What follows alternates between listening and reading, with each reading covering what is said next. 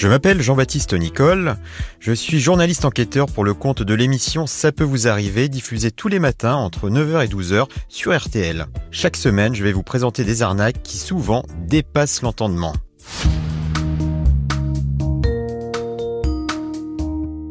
Nous nous sommes intéressés cette fois à un article paru dans Nice Matin.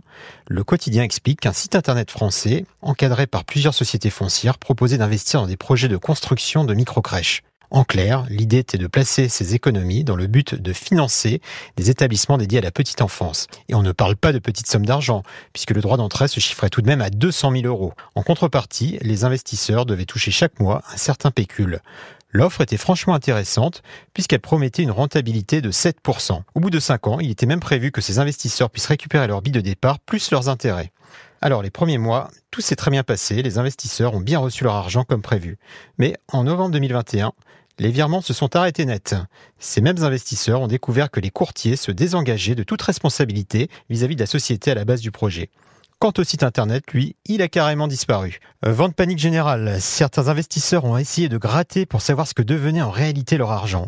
Et là, comme nous l'explique leur avocat Gaël Collin du cabinet Coleman, ils sont tombés des nues. Il n'y a pas de crèches euh, qui sont à sa date sortie de terre. Potentiellement deux crèches qui verraient le jour euh, mais qui n'ont pas encore vu le jour. Donc on est très loin des 55 crèches qu'on nous vendait finalement. Depuis, la société à l'origine du projet se retrouve en redressement judiciaire. Selon le gérant interrogé par Nice Matin, les fonds seraient bloqués sur conseil de l'administrateur judiciaire.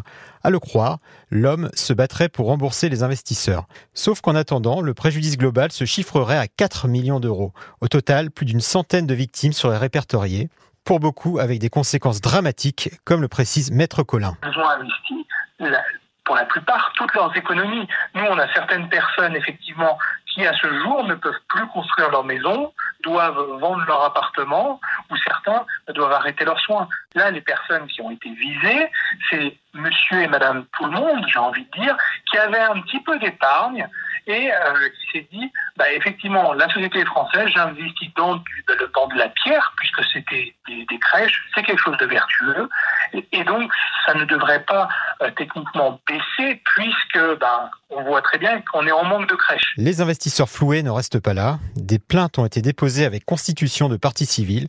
Une procédure collective a aussi débuté en février dernier. Aujourd'hui, les victimes se retrouvent dans l'attente d'un retour du tribunal judiciaire de Nice. Voilà, c'était Jean-Baptiste Nicole. Je vous retrouve la semaine prochaine pour vous raconter une nouvelle arnaque.